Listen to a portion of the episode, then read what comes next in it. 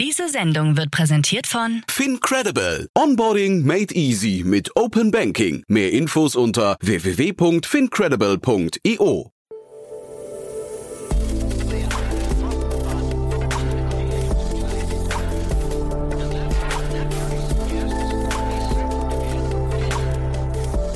Startup Insider Daily. Herzlich willkommen zurück zu Startup Insider Daily. Mein Name ist Jan Thomas und wie vorhin angekündigt, Samuel Müller ist bei uns, der CEO und Co-Gründer von Scandit, ein Unternehmen aus der Schweiz, das gerade 150 Millionen Dollar eingesammelt hat. Wir sprechen über eine sehr faszinierende Technologie, finde ich, denn wir sprechen eigentlich über Barcodes und über die Möglichkeiten der Barcodes. Also ihr kennt das ja, diese EAN-Codes, die auf allen Produkten drauf sind oder auf Paketen und so weiter. Und scheinbar hat das Unternehmen Scandit etwas gesehen oder gefunden, was andere nicht gesehen haben. Denn wie gesagt, das Unternehmen geht gerade ziemlich durch die Decke. Ein super spannendes Gespräch wartet auf euch. Also von daher, ich bin gespannt, wie ihr das findet. Lasst uns das gerne wissen. Wenn euch gefällt, was wir hier tun, wie immer die Bitte, empfehlt uns gerne weiter. Wir freuen uns immer über Hörerinnen und Hörer, die den Podcast noch nicht kennen. Also dafür schon mal vielen Dank an euch. Kurz noch der Hinweis, bevor wir loslegen, auf nachher. Um 16 Uhr geht es hier weiter mit Sascha Ritz, dem Co-Gründer und CEO von Climedo. Dann sprechen wir über den Bereich der klinischen Studien. Auch da gab es eine Finanzierungsrunde in Höhe von 5 Millionen Euro. Auch ein sehr spannendes Thema. Reinschalten lohnt sich. Aber ja, jetzt kurz die Verbraucherhinweise und dann geht's hier los mit Samuel Müller, dem CEO und Co-Gründer von Scandit. Werbung. Hi, hier ist Nina aus dem Content-Team von Startup Insider. Vielleicht hast du es ja schon gehört, wir haben endlich neben unserem Hauptkanal Startup Insider nun auch separate Kanäle für unsere verschiedenen Formate eingerichtet. Wenn du zum Beispiel nur unser tägliches Nachrichtenupdate Startup News hören möchtest, kannst du ab jetzt ausschließlich den Startup News Kanal abonnieren. Gleiches gilt für Investments und Exits, Startup Spotlight und alle anderen Formate, die zukünftig kommen werden. Die volle Ladung Startup Insider, also alle Formate, gibt es natürlich weiterhin hier auf dem Hauptkanal. Also, um die einzelnen Kanäle zu abonnieren, besuche jetzt startupinsider.de/slash insider. Wir sehen uns auf deinem Lieblingskanal. Startup Insider Daily. Interview.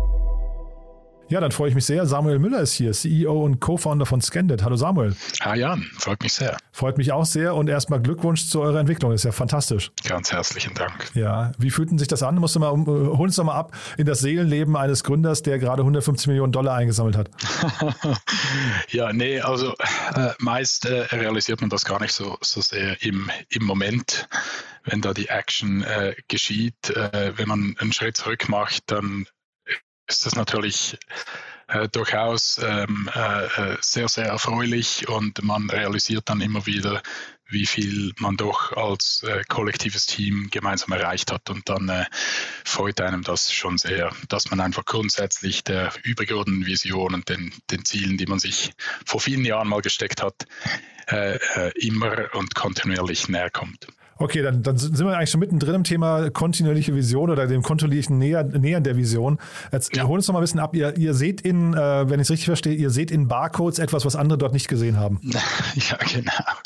Ja, das ist richtig. Also äh, grundsätzlich äh, bei Scandit äh, sind wir eigentlich mit der übergeordneten äh, Vision und dann auch Erkenntnis gestartet, dass äh, die Kamera von Smart Devices, ursprünglich Camera Phones, die waren damals noch nicht so smart, dann eben immer smarter Phones, äh, Tablets, äh, jetzt in jüngerer Zeit äh, irgendwelche Datenbrillen, Smart Wearable Devices, aber auch Camera-equipped, ähm, äh, Autonomous Vehicles, also Roboter, Drohnen und dergleichen, äh, dass die letztlich über diese Kameras, die äh, in den Geräten integriert sind, eben mit der realen Welt sehr nahtlos interagieren können und dass man die Kameras quasi als universellen Sensor ähm, äh, für diese Interaktion mit der Umwelt äh, äh, wahrnehmen, erkennen kann und, und, und entsprechend auch nutzen können, kann für ganz viele verschiedene Alltagsprozesse, die mich als Konsumenten betreffen ähm, und die ich über mein Smartphone, über unterschiedlichste mobile Apps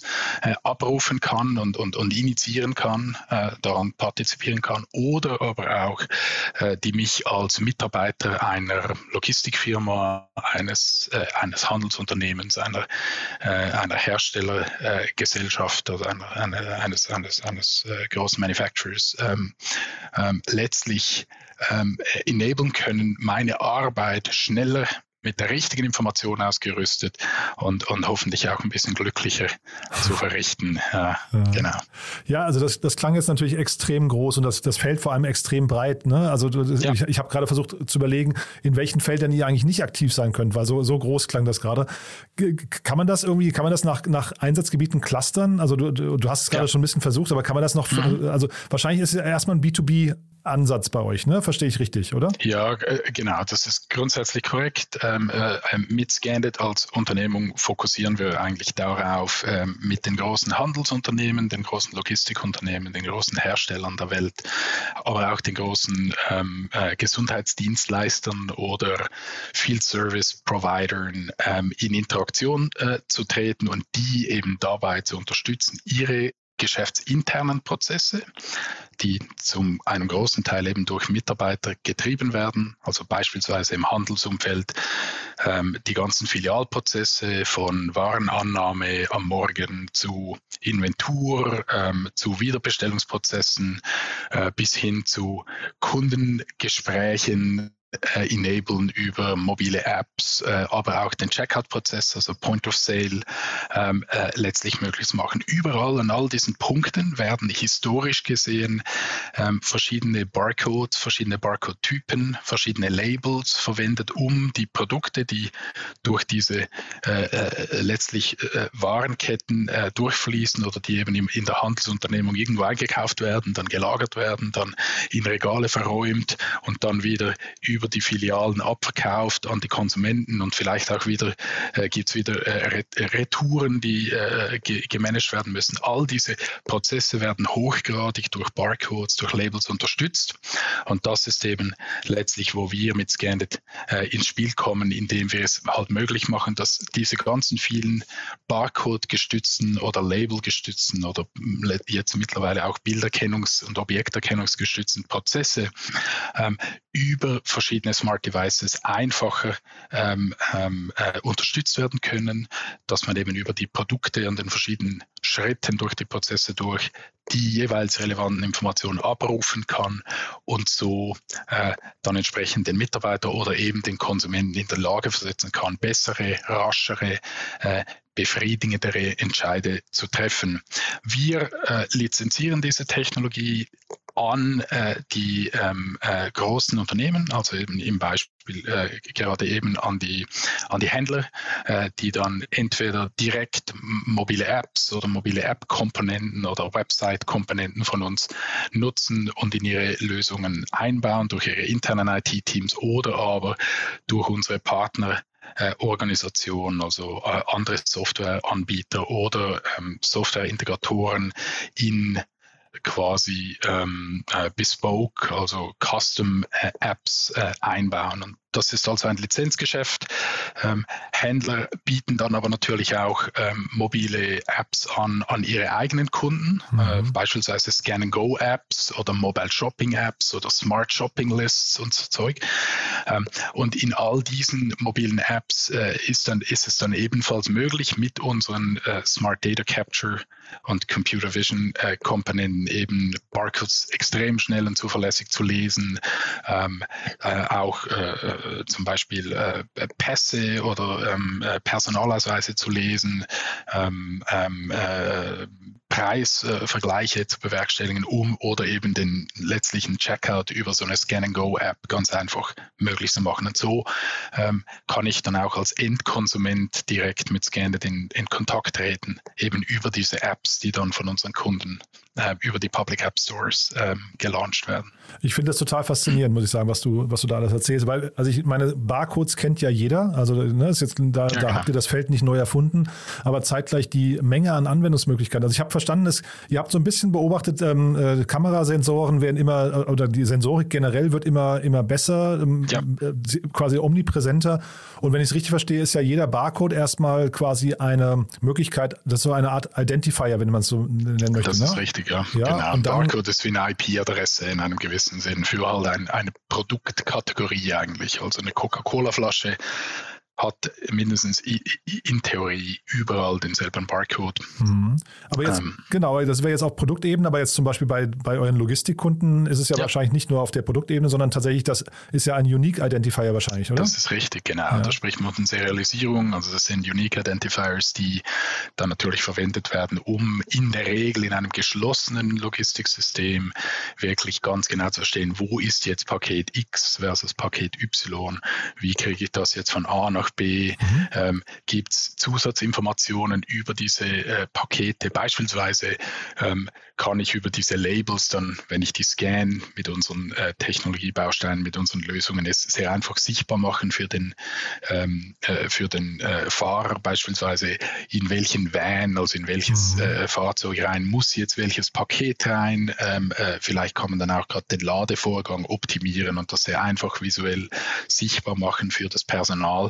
Man kann aber beispielsweise auch Echtzeitinformationen so einfach abrufbar machen. Also wenn ein Paket jetzt bereits in Transit ist, aber der Kunde unterdessen seine Meinung geändert hat und das Paket jetzt nicht an seine Heimadresse, sondern an seine Arbeitsadresse oder in sein Ferienhaus gerne liefern äh, möchte, ist es dann dem Logistikanbieter möglich, eben so ein Rerouting auch möglich zu machen und die involvierten Mitarbeiter im Hub in Transit eben in der letzten Meile können sich so dann ein, äh, ein Echtzeitbild dieser äh, neuen Information auch verschaffen und das sehr einfach abrufen, indem sie eben nur ein, letztlich in dem Fall ihr Smartphone mit der Kamera gegen das äh, Paket richten oder gegen ein Label und mhm. schon äh, sehen sie, dass sich hier was geändert hat. Ja, du sagst jetzt gerade einfach, aber ich kann mir ja vorstellen, das ist jetzt doch nicht ganz so einfach. Also von der, von der Technologie her, du hast gerade gesagt, da sind Zusatzinformationen manchmal hinterlegt. Das ist, glaube ich, total ja. plausibel. Das heißt, äh, man scannt etwas und bekommt irgendwie eine Information angezeigt, die mit dem Barcode verbunden ist. Das andere war jetzt gerade, du hast diesen, sagen wir mal, im Logistikbereich Unique Identifier und man scannt und dann weiß man, wo das Paket gerade ist. Und das heißt, man hat diese Location die dazukommt. Aber dann geht es ja. ja. weiter. Also ihr kommt ja jetzt quasi von so einer einfachen Lösung erstmal, aber ihr geht ja tief in die Prozesse rein, oder?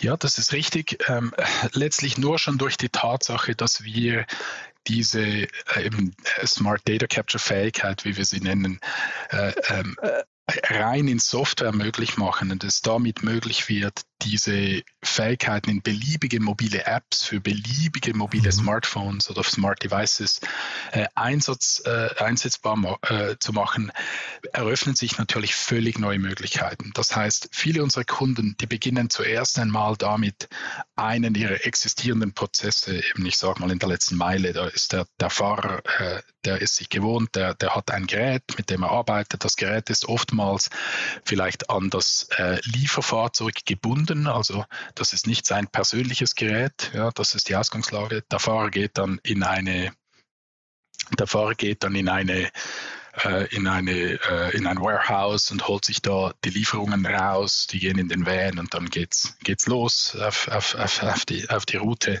bis die einzelnen Pakete abgeliefert werden und dort gibt es dann jeweils noch einen bestätigenden Scan vielleicht und das Paket wird geliefert. Jetzt mhm. mit unseren äh, äh Lösungen werden oftmals diese Grundprozesse in einem ersten Schritt mal einfach einfacher, intuitiver, kostengünstiger abbildbar. Ja, anstelle, dass man ein sehr teures, vielleicht Tausende äh, Euro ähm, äh, kostendes, dediziertes Scan-Gerät, das auch teuer in der Wartung und, und in der Handhabe ist, verwendet, kann man jetzt ein Smartphone verwenden oder sogar mhm. diesen Mitarbeitern einfach eine intuitive mobile App zur Verfügung stellen, die diese Fähigkeit ebenfalls äh, beinhaltet.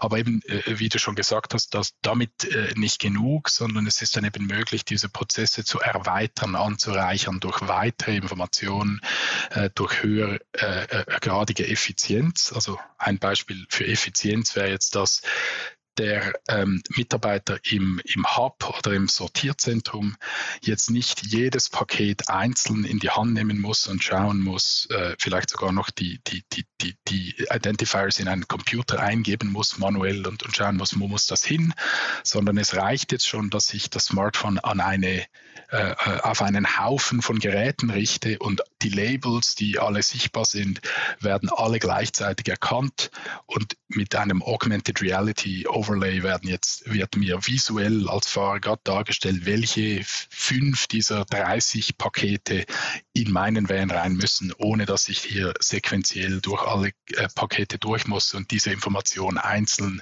mühselig äh, abrufen äh, und überprüfen muss. Also so äh, an diesem Beispiel sieht man eigentlich, wie wir eben die Prozesse dann auch transformieren können, äh, effizienter gestalten und eigentlich äh, das Leben dieser jetzt Fahrer in der Logistik in dem Beispiel deutlich vereinfachen und, und letztlich denen auch ein viel intuitiveres Gerät, ein Gerät, mit dem sie vertraut sind, mit dem sie wirklich arbeiten wollen und wirklich Freude daran haben, ähm, äh, äh, letztlich an die Seite zu geben. Hm. Ich frage mich gerade, ob du manchmal da sitzt oder ihr manchmal da sitzt und überlegt, ob der Markt, den ihr bedient, eigentlich zu groß ist. Ne? Ob, ob, das nicht eigentlich, ob es nicht viel zu viele Anwendungsfälle gibt. Also vielleicht kannst du mal so ein bisschen durchführen, wie ihr priorisiert.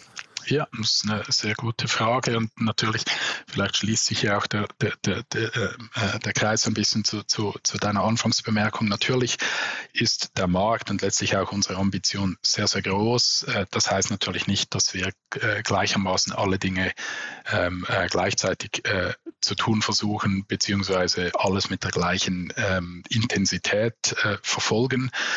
Wir haben uns historisch immer die Frage gestellt, wo können wir zu diesem Zeit ähm, äh, signifikant Wert äh, erzeugen für unsere Kunden. Ähm, in den Anfangszeiten unserer Firmengeschichte war das, war die Antwort auf diese Frage eine andere, als es sie heute ist. Äh, auch hier äh, gebe ich gerne ein Beispiel.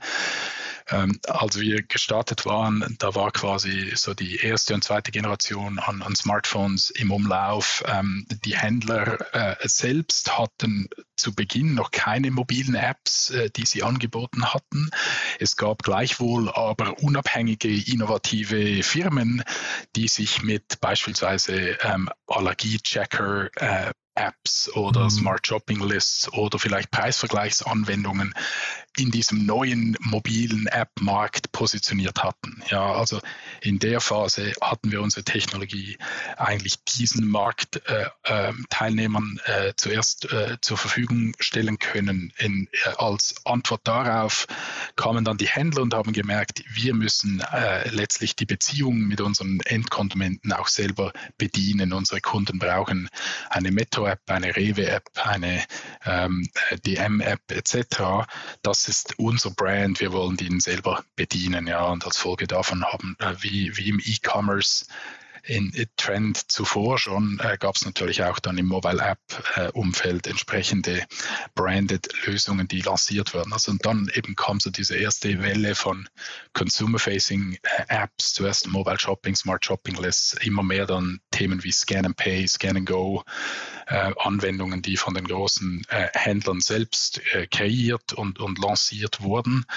Ähm, also das heißt, wir haben uns da dann immer letztlich auch an den Marktbedürfnissen äh, orientieren können und hat so ähm, äh, dort äh, den Fokus gelegt, wo im aktuellen Kontext ähm, wirklich äh, unsere Lösungen äh, wertstiftend waren. In der jüngeren Zeit, in den letzten Jahren, hat sich das dann auch stärker auf eben die operativen äh, Prozesse ähm, äh, ähm, verschoben. Also was vor vielleicht acht Jahren noch nicht denkbar war, dass man irgendwie mit einem Smartphone wirklich diese teuren, dedizierten, robusten und auch äh, sehr gut scannenden Geräte wirklich für die Hardcore äh, Operations-Prozesse, dass man die wirklich ablösen könnte mit einer kostengünstigen, flexiblen Smartphone-Lösung.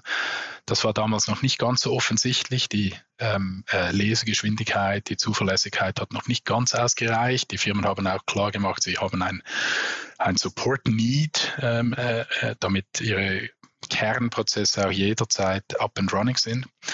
Ähm, wir haben unser Offering stark äh, in die Richtung auch erweitert, die, nicht nur die Performance gesteigert, sondern eben auch unser Support-Modell ähm, ganz stark ausgebaut, sodass wir heute äh, einen sehr, sehr großen Fokus haben, eben genau diese geschäftskritischen internen Operations-Prozesse in der letzten Meile in der Filiale äh, wirklich at scale für Zehntausende Mitarbeiter bei den großen Händlern oder äh, bei den großen Logistik- und Last-Mile oder Post-Parcel Express Companies wirklich umfassend zu unterstützen.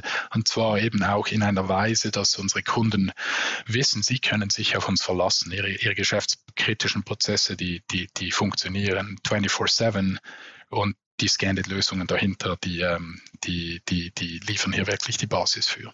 Und ist das in den Sales-Gesprächen schwierig? Ich meine, ihr seid jetzt kein richtiges Startup mehr. Ich, glaube, ich hatte gesehen, 2009 gegründet, wenn ich es richtig weiß. Ne? Also ja, nicht mehr ganz richtig. die jüngsten, aber ja. zeitgleich, du sagst ja gerade zu Recht, es sind kritische Prozesse und ähm, genau. 24-7, da, da wird mir wahrscheinlich Verlässlichkeit und Sicherheit und solche Themen sind hier wahrscheinlich ganz groß geschrieben. Äh, ist das schwierig? Ähm, äh, also äh, unbedingt. Äh, das, ist, das sind ganz, ganz wichtige Aspekte natürlich für die, für die großen Brands, die großen Händler, die großen Logistiker. Ähm, wir haben uns diese Marktposition, diese Wahrnehmung, auch dieses Vertrauen über die, über die Jahre natürlich auch hart erarbeitet. Ganz zu Beginn unserer Reise wurden wir natürlich, wie viele andere Startups und, und junge Firmen, zum Teil auch belächelt. Man, also da gab es äh, auch äh, CIOs von großen Handelsfirmen oder Logistiker, die haben uns, äh, die haben uns zwar mal angehört, aber dann vielleicht gesagt, ja, das wird, das wird nie funktionieren oder das wird für uns wird das nie gut genug sein und die sind alle Kunden von uns heute. ja. okay. So und das ist natürlich auch, also ich glaube, das zeigt äh, die stetige Arbeit, das zeigt den, den Fokus, das zeigt mhm auch mhm. das, das kontinuierliche Lernen und gute Zuhören am Markt, was wir uns immer äh, stark auf die Fahne geschrieben haben, um halt wirklich sicherzustellen, dass ähm, äh, wir ähm, äh, eben unser, unser Offering stetig erweitern, dass wir, dass wir dazulernen, dass wir auch überlegen, wie können wir es für den Kunden einfacher machen, diese Lösungen äh, zu adaptieren äh, äh, ähm, und auch auszurollen. Wo können wir auch diese Prozesse besser unterstützen, um halt wirklich auch die, die wahrgenommenen Risiken für den Kunden beim, beim, beim, beim, beim Annehmen und Ausrollen oder Implementieren und Ausrollen solcher neuen Technologien natürlich zu minimieren. Und da haben wir natürlich ganz viele auch Vertrauensbeweise erbracht äh, über die Jahre, die uns in diese heute äh, glückliche, aber auch starke äh, Lage im Markt versetzt haben. Ja, ich meine, das Coole an, einem Barcode ist halt natürlich, jeder versteht ihn, ne? jeder weiß, wie es funktioniert. Äh, wir hatten, weil du gerade sagst, belächeln, wir hatten ja hier gerade ein Exit in, in Deutschland vor ein paar Monaten von Egoditor, ähm, so werden sie, glaube ich, ausgesprochen. Ne? Wahrscheinlich kennst du die QR-Code-Anbieter aus Bielefeld, die, glaube ich, für man kolportierte 300 Millionen über den Tisch gegangen sind. Äh, die wurden auch belächelt über, glaube ich, zehn Jahre hinweg oder sowas. Ne? Also erinnert ein bisschen ähnlich an das, was du gerade beschreibst. Ja, ich glaube, äh, es gibt natürlich eben, ich glaube, gerade der eindimensionale Barcode, also der EON-Code, den man auf Konsumgütern ähm, äh, äh, findet. Ich meine, wenn man jetzt nicht in dem Bereich tätig ist beruflich, dann nimmt man diese Codes ja eigentlich gar nicht wahr. Oder man hat vielleicht eben über QR-Codes äh, gesprochen gehabt, aber als Konsument ist das natürlich, das ist wie so, that's a given. Oder? Also hat man, keine Relevanz, man, man, ja. ja. man denkt gar nicht darüber nach. Ja. Wenn man dann aber, wenn man dann über genauer hinschaut und merkt, dass äh, letztlich die ganze kommerzielle Welt wirklich auf diesem Rückgrat der Barcode-Technologie eigentlich funktioniert, also unsere Lieferketten, unsere ähm, äh, äh, Handelsprozesse, die sind inhärent und hochgradig auf Barcodes und Barcode-Scanning basierte Prozesse optimiert,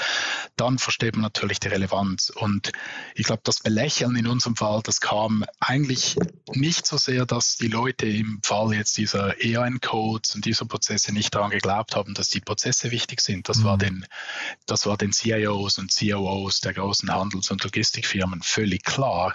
Die hatten traditionellerweise aber eben auf, auf, auf traditionelle Firmen gesetzt, die eben so hardwarebasierte Scanning-Lösungen über die letzten Jahrzehnte mhm. angeboten, optimiert hatten. Und ähm, die, die haben einfach es nicht für möglich gehalten, dass man mit einem reinen Softwareansatz der Smartphones letztlich als als, als allgemeine Tools dazu enabled, auch diese geschäftskritischen Funktionen auf einem Smartphone letztlich der, äh, so umzusetzen, dass sie den dedizierten, teuren Scan- und, und, und, und Data Capture-Geräten in keiner Weise nachstehen, sogar in vielen Prozessen, denen deutlich überlegen sind. Ja, und ich glaube, das war letztlich auch so der Durchbruch, ähm, an dem wir natürlich auch einige Zeit gearbeitet hatten. Ist natürlich für einen CIO oder COO nicht der, nicht der leichteste Moment, wenn er zugeben muss, er hat eine teure Lösung, äh, die, die dann möglicherweise überholt ist, schon äh, irgendwie viel Geld dafür ausgegeben und jetzt kommt ein Startup und bietet das Ganze zum Bruchteil des Preises an. Ne?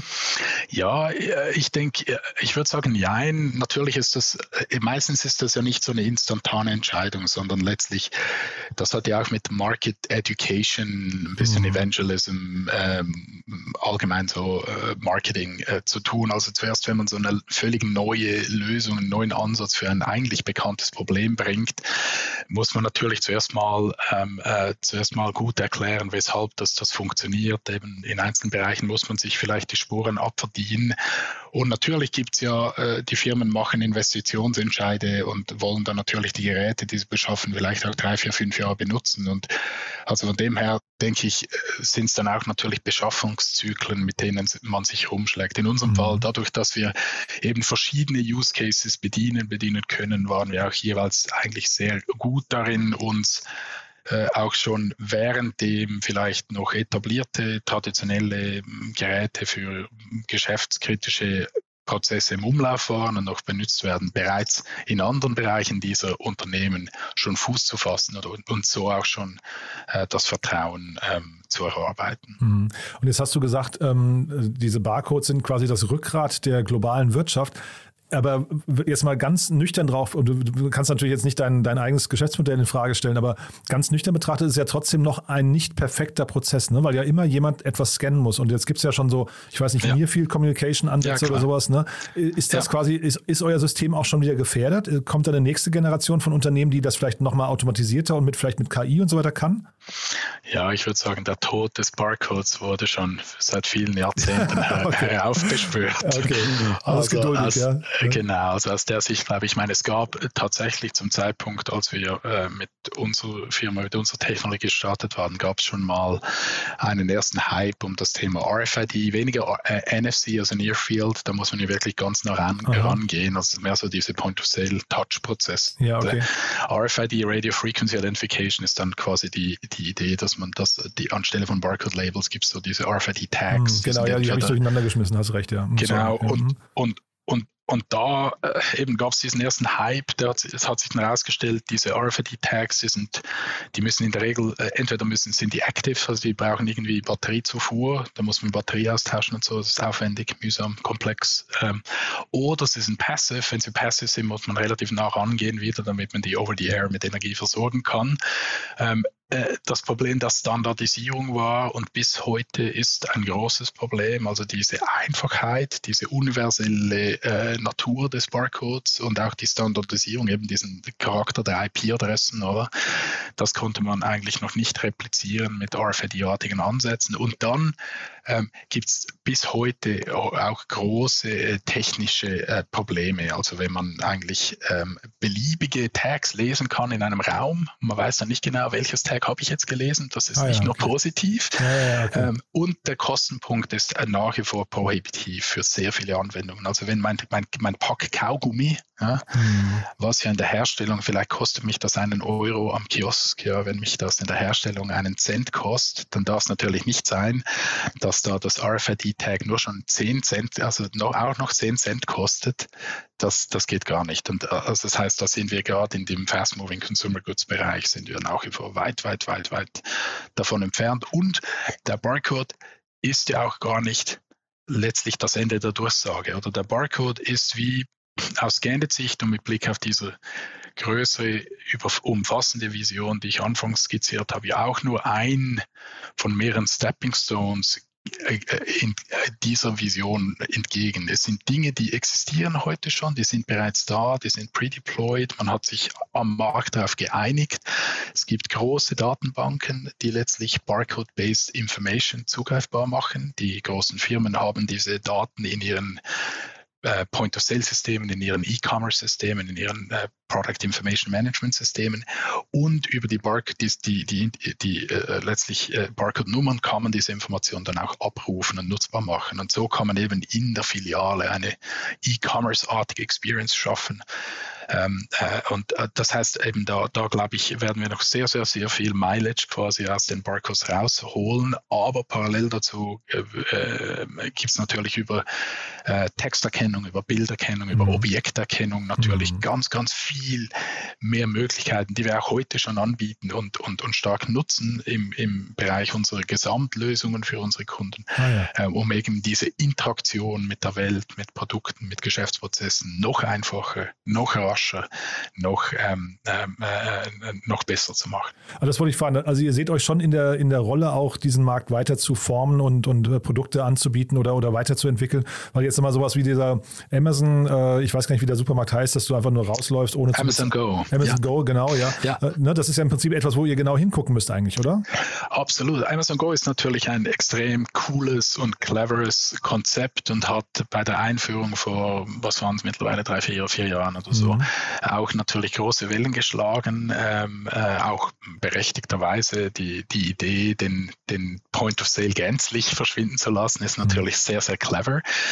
Ähm, ich glaube, bei aller Cleverness, ähm, und Amazon hat ja auch äh, große Pläne gehabt mit dem Amazon Go Konzept. Die wollten ja tausende Läden äh, auch ausholen dann in, in rascher ähm, äh, Manier. Äh, das äh, wissen wir heute ist nicht geschehen.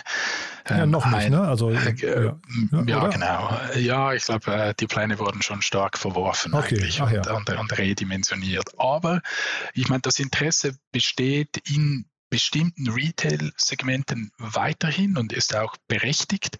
Aber es ist natürlich so, dass das Problem einer Amazon Go-artigen Lösung für einen quasi ähm, Convenience Store an der Ecke mit äh, 500 oder 1000 Produkten der sich irgendwie mit 50 Quadratmeter oder 100 Quadratmeter auskommt, ist ein ganz anderes Problem, technisch, auch kostentechnisch äh, ähm, äh, und, und was, was Präzision anbelangt, mhm. zu lösen, als dasselbe Problem für einen, äh, für einen Rewe mhm. Äh, mit 50.000 Produkten, mit, äh, ähm, ich weiß nicht, äh, Hunderten von Quadratmetern Fläche, mhm. mit ganz vielen Produkten, die auch ganz tief sind, also tief im Sinne von Varianten ähm, etc. Und dort ist eigentlich das Problem für den Kunden und die Customer Experience ist nicht so sehr die quasi den Pain des Checkouts zu minimieren. Ja, mhm. Das ist auch nett, wenn man sich nicht noch anstellen muss, mhm. aber der Value Add und die Experience kommt auch aus der Interaktion mit den Produkten. Wenn ich durch den Laden gehe, will ich, will ich mehr erfahren über die Produkte. Ich will mhm. das Produkt anschauen und wie wenn ich online shoppe, will ich auf den ersten Blick eigentlich gerade wissen, ja, was sind denn die Ratings zu diesen Produkten? Äh, wie viele Sterne, äh, äh mit wie vielen Sternen wurde das Produkt bewertet? Wie ähm, was sagt mein Social Graph dazu? Sind meine Freunde, habe ich Freunde, die das Produkt haben Aha, und die das für gut befinden? Ja, mhm. ähm, oder beispielsweise, was sind da für Inhaltsstoffe drin? Ja, und, und, oder gibt's, was gibt es für passende Produkte zu diesem Artikel, das ich mir gerade anschaue? Also all diese E-Commerce- Benefits, mit denen wir heute so vertraut sind, die gibt es ja in vielen Bereichen in den physischen Geschäften noch nicht. Mhm. Ja. Aber genau diese, äh, äh, diese Anwendungsfälle werden eben durch, äh, äh, durch unsere äh, Produkte wirklich realisierbar, indem man genau diese Informationen äh, letztlich abrufbar macht und so eigentlich eben nicht darauf fokussiert, den, den eigentlichen Checkout zu ersetzen, sondern ähm, den Checkout einfacher zu machen und eben das erklärt diesen großen Erfolg dieser vielen Scan-and-Go-Lösungen, mhm. die wir auch mit ganz großen Deployments und mit unserer Technologie und unseren Lösungen unterstützen, sondern es macht es eben dann auch klar, dass eigentlich ein Großteil der Energie darauf verwendet wird, diesen Customer Journey umfassender zu unterstützen. Also das heißt, wenn ich als Kunde eine mobile App runterlade, dann beginnt mein Customer Journey schon zu Hause. Da kann ich dann meine Shoppingliste ergänzen durch Produkte, die mir gerade aufgefallen sind, die ausgegangen sind, Produkte, die ich je, jeweils regelmäßig bestelle. Damit mhm. gehe ich dann, ein Teil der, der Dinge bestelle ich online, die werden mir geliefert, ein Teil der Produkte will ich, will ich selber abholen, will ich in die Hände nehmen, will ich fühlen etc. Und da ist dann eben diese Interaktion, diese Experience wichtig, ähm, die, ähm, die wir ganz stark äh, möglich machen durch unsere, durch unsere Angebote. Man merkt ja schon, dass du mit deinen ganzen Themen, da ist sehr viel Vision auch dabei, ne? also sehr viel, also ne, jetzt gerade sprichst du quasi über die Tra ja. Transformation der Customer Experience im Supermarkt, ja. davor haben ja. wir über Logistik gesprochen. Ähm, vielleicht bringt das mal als gute Brücke nochmal kurz zum Schluss jetzt zu der Finanzierungsrunde. Ne? Jetzt habt ihr 150 ja. Millionen Dollar eingesammelt. Ja. Ihr habt ja wirklich krasse Investoren, muss man auch sagen. Vielleicht kannst du uns mal ganz kurz mal durch eure Finanzierungsrunde durchführen, mal warum ihr diese Investoren, warum ich für die entschieden habt und wo jetzt auch die Reise hingeht mit euch. Ja, gerne. Also eben in der, in der jüngsten Runde haben wir 150 Millionen Dollar an äh, frischem Kapital aufgenommen äh, von äh, Warburg Pincus, einem der führenden ähm, globalen äh, Technologie-Growth-Investoren. Ähm, der Fokus ähm, äh, letztlich äh, unserer weitergehenden Expansionsstrategie richtet sich, ich sage mal grob, auf drei große Bereiche. Auf der einen Seite expandieren wir ganz stark global. Ähm, ähm, äh, eine starke, äh, einen starken Fokus legen wir auf die Expansion in, im asiatischen Raum. Wir waren da im Sommer 2020 in Japan in den Markt eingetreten, hatten seither ein ungeheures Wachstum gesehen, äh, auch das Team ganz stark ausgebaut in, in Japan, in Singapur, Australien, Neuseeland, auch in ähm, ähm jetzt ähm, äh, stärker auch in Südkorea, im ganz südostasiatischen Raum. Also da investieren wir äh, stark, ähm, werden auch das Team weiter stark vergrößern. Also das erste Fokuspunkt. Zweiter Fokuspunkt ist eigentlich der Ausbau unserer ähm, wirklich Technologie- und Produktführerschaft ähm, im Bereich On-Device äh, Bilderkennung, also äh, optimierte Machine Learning und Computer Vision ähm, Modelle und Capabilities für ähm, äh, Smart Devices, äh, insbesondere natürlich äh, Smartphones, aber auch äh, other Smart Device Types. Äh, äh, starken Fokus hier auf den Ausbau unseres autonomen Device-Produktportfolios, also eben Themen wie ähm, Roboter beispielsweise mit, mit Vision Capabilities ähm, äh, versehen, dass die autonom oder teilautonom in, im Handelsunternehmen letztlich Inventurprozesse äh, unterstützen und mhm, Nochmal ein anderer Bereich, ne? Ja, krass. Ja, genau. Und dann der dritte Punkt ist eigentlich wirklich unsere Kernbereiche äh, zu stärken. Ähm, eben wir haben sehr, sehr ähm, äh, wichtige große Kunden, die, die, wir in ihren Kernprozessen äh, unterstützen. Da sind wir natürlich auch ganz stark äh, dran am Investieren, auch eben die, was ich früher angesprochen hatte, letztlich das äh, weiterhin sehr genau zuzuhören, ähm, wirklich äh, weiterhin stark Wert zu schaffen für unsere Kunden in ihren Geschäftsprozessen. Wie können wir dort ähm, äh, ähm, äh, letztlich mithelfen, die jeweiligen Transformationsprojekte und Prozesse noch schneller, noch besser zu unterstützen, die Mitarbeiter beispielsweise eben in, in, der, in der Frontline, also in der Filiale, wirklich ähm, äh, zu empowern, äh, dass die ähm, dass die wirklich den Kunden auch ähm, einen großen Mehrwert bieten können und gleichzeitig äh, jederzeit happy und engaged sind. Ja. Ihr habt die Bewertung ja nicht kommuniziert. Ne? Jetzt, äh, ich würde vermuten, ja. wenn ihr ein Unicorn wärt, hätte es hier schon drin gestanden, aber ihr seid wahrscheinlich auf dem besten Weg dahin, ne? Ah, also mit Unicorn meinst du eine, eine Milliarden Dollar? Genau, das ist immer so für, also momentan so die Benchmark für, für jedes schnell wachsende Unternehmen, vor allem in eurer Dimension hier mit. Nee, nee. Ne? Aber ja, die nee, Richtung stimmt wahrscheinlich, ne? Also, also die Bewertung liegt über einer Milliarde. Tatsächlich schon. Ach, guck mal. Ja, richtig, wow. Ja. Genau, das hatten wir auch ähm, äh, so kommuniziert, war vielleicht äh, nicht so. Respekt, also das so ja, visibel, ja, ganz, ganz großartig. Du dann also dazu auch nochmal herzlichen Glückwunsch. Du hast gerade gesagt, euer Team danke. und die, diese vielen Standorte, sucht ihr gerade Mitarbeiter?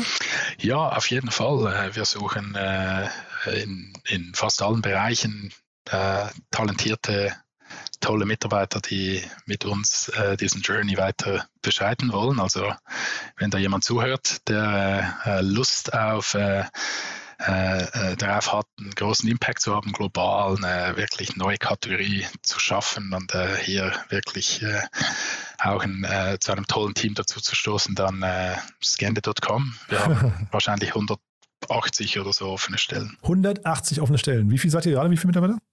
Knapp 500. Wahnsinn. Also das klingt wirklich sehr, sehr spannend. Ich, wie gesagt, ich habe es ja vorhin schon gesagt, ich finde, der Markt, den ihr bedient, ist so groß, ich kann mir gar nicht vorstellen momentan, wofür euch das Limit ist. Also ich, wir haben jetzt nicht über, wir haben jetzt über, sag mal, vielleicht Technologien gesprochen, die euch gefährlich werden könnten, möglicherweise mal irgendwann, aber wir haben jetzt nicht über Wettbewerber gesprochen. Vermutlich gibt es ja noch mal den einen oder anderen, aber so, wahrscheinlich ist der Markt auch groß genug für alle, ne?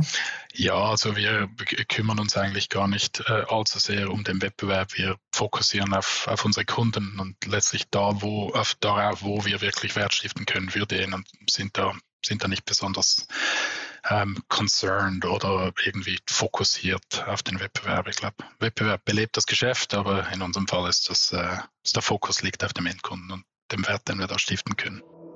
Startup Insider Daily. One more thing. Präsentiert von Sestrify. Zeit- und kostensparendes Management eurer SaaS-Tools. Also Samuel, ganz, ganz großartig und wie immer, wir haben eine letzte wir haben äh, als letzte Frage, wir haben eine Kooperation mit Zestrify, wo wir jeden unserer Gäste nochmal bitten, ein Lieblingstool vorzustellen oder ein Tool, mit dem sie gerne arbeiten und ich bin gespannt, was du mitgebracht hast. Ja, genau. Also meine Wahl fiel eigentlich auf ein Tool, äh, das ein konzeptionelles Tool ist und nicht ein äh, quasi irgendein SaaS-Tool, was ich mir runterladen oder nutzen kann. Und was ich ein extremer Fan von bin, sind OKRs, Objectives Key Results. Ähm, die haben einen sehr wesentlichen Einfluss gehabt auf äh, äh, Scandits Entwicklung und die Art und Weise, wie wir als äh, äh, globales Team unsere Firma managen, wie wir äh, zwischen wichtig und weniger wichtig unterscheiden und, und wirklich das mhm. Team aligned halten über die verschiedenen Ebenen, weil äh, eben äh, als konzeptionelles Tool Objectives und Key Results einen stetig dazu anregen und letztlich ein bisschen dazu zwingen, darüber nachzudenken, was ist denn jetzt wirklich am wichtigsten, wo ist quasi der nächste Schritt sehr, sehr klar äh, und zwar Smooth Sailing und, und wo braucht es wirklich einen cross-functional äh, und transformativen Schritt, den wir ähm, äh, wirklich ganz genau verstehen müssen und auch unseren Progress ganz genau tracken müssen. Ähm, ja, OKRs ähm, hat uns sehr geholfen. Ich bin großer Fan, äh, um wirklich das ähm, äh, hier einen scharfen Fokus zu halten, aber auch letztlich ähm, äh, decentralized Organisation ähm, äh, zu enablen, zu empowern und dann auch auf Kurs zu halten. Also OKR, coole Sache unbedingt ausprobieren. Cool, ja. nee, wirklich, äh, vielleicht nochmal kurz als Frage dann noch äh, anknüpfend. Äh, ihr seid jetzt, wie gesagt, 2009 gegründet, das heißt, ihr seid so ungefähr im 13. Jahr. Mhm. Weißt du noch, erinnerst du dich noch als, also an den Zeitpunkt, als ihr das eingeführt habt? Wie, wie groß wart ihr da? Ja, ich erinnere mich sehr gut. Ich glaube, wir waren circa 35, 30, 35 Mitarbeiter. Das war so, ich war so über den Punkt raus, wo ich als CEO noch knapp alles wusste, habe ich irgendwann gemerkt, ich weiß nicht mehr alles, was passiert.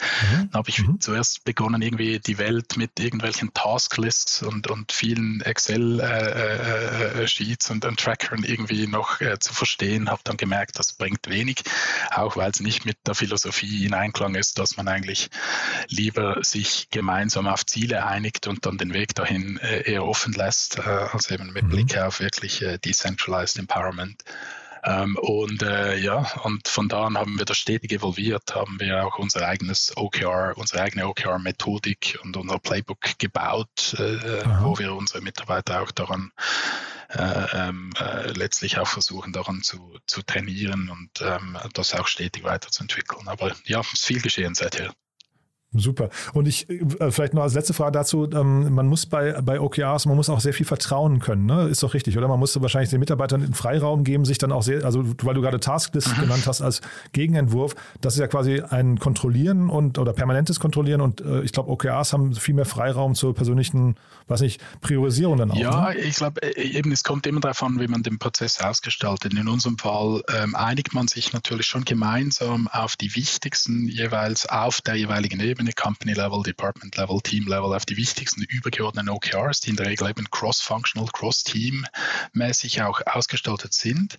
Da haben dann schon auch alle Team-Members äh, sollen Input geben, dass man sich auf die richtigen Themen konzentriert, auch sich ganz genau überlegt, wie misst man Erfolg und Fortschritt. Ähm, und dann ähm, kann man dort natürlich auch bestimmen, je nach Erfahrungsgrad eines Teammitglieds oder, oder Komplexität eines, eines, eines OKRs, ähm, wie viel, wie genau man hinschaut. Also bei, bei ganz wichtigen Themen machen wir auch so Execution Plan Reviews, wo wir dann natürlich auch genauer hinschauen und sagen, okay, was ist denn jetzt der Weg zum Ziel? Kann man da helfen? Gibt es Abhängigkeiten? Was sind die Key-Risiken etc.? Also da haben wir schon einen ganzen mhm. operativen Prozess darum herum entwickelt, wie wir hier äh, genau diese Unterscheidungen auch treffen und es so den sehr erfahrenen ähm, äh, Leuten ermöglichen, wirklich äh, den Freiraum effektiv zu nutzen und Leuten, die noch weniger Erfahrung dabei haben, auch Hilfestellung zu geben, dass sie erfolgreich sein können. Das Segment One More Thing wurde präsentiert von Sastrify, der smarten Lösung für die Verwaltung und den Einkauf eurer Softwareverträge. Erhaltet jetzt eine kostenlose Analyse eurer SaaS-Tools und alle weiteren Informationen unter www.sastrify.com/insider. Samuel, hat mir großen Spaß gemacht. Vielen, vielen Dank, dass du da warst. Nochmal Glückwunsch zu der Runde. Und ich würde sagen, man, man sieht ja, es zeichnet sich ab. Ihr habt eine tolle Reise vor euch. Wenn es Updates gibt bei euch, große Neuigkeiten, sag gerne Bescheid, dann machen wir eine Folgerunde, ja? Toll, Jan, herzlichen Dank, hat mich auch sehr gefreut und großen Spaß gemacht. Gut, hey, mach's gut, ciao. Werbung.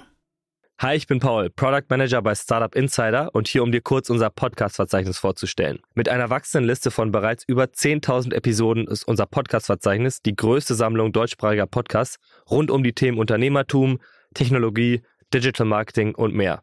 Nutze jetzt die verschiedenen Filter, um Podcasts zum Beispiel nach ihrem Themenschwerpunkt, Gästen oder Erscheinungsdatum zu sortieren, damit du genau das findest, was dich interessiert. Also, wenn das was für dich ist, dann besuche jetzt ganz einfach unsere Plattform auf startupinsider.de/slash insider. Startup Insider Daily, der tägliche Nachrichtenpodcast der deutschen Startup-Szene. Das war Samuel Müller, der CEO und Co-Gründer von Scandit. Damit sind wir durch für heute Mittag. Aber nicht vergessen, nachher um 16 Uhr geht's weiter. Wir begrüßen Sascha Ritz, den Co-Gründer und CEO von Climedo und sprechen über den Bereich der klinischen Studien, also über Ärzte, Patienten und Krankenkassen. Klinische Studien bis jetzt ein sehr undigitalisierter Bereich. Das möchte Climedo ändern, hat da einen sehr spannenden Ansatz gefunden und gerade eine 5 Millionen Euro Runde abgeschlossen, unter anderem von Nauta Capital. Reinschalten lohnt sich. Deswegen sage ich einfach mal bis nachher und bis dahin alles Gute. Ciao, ciao.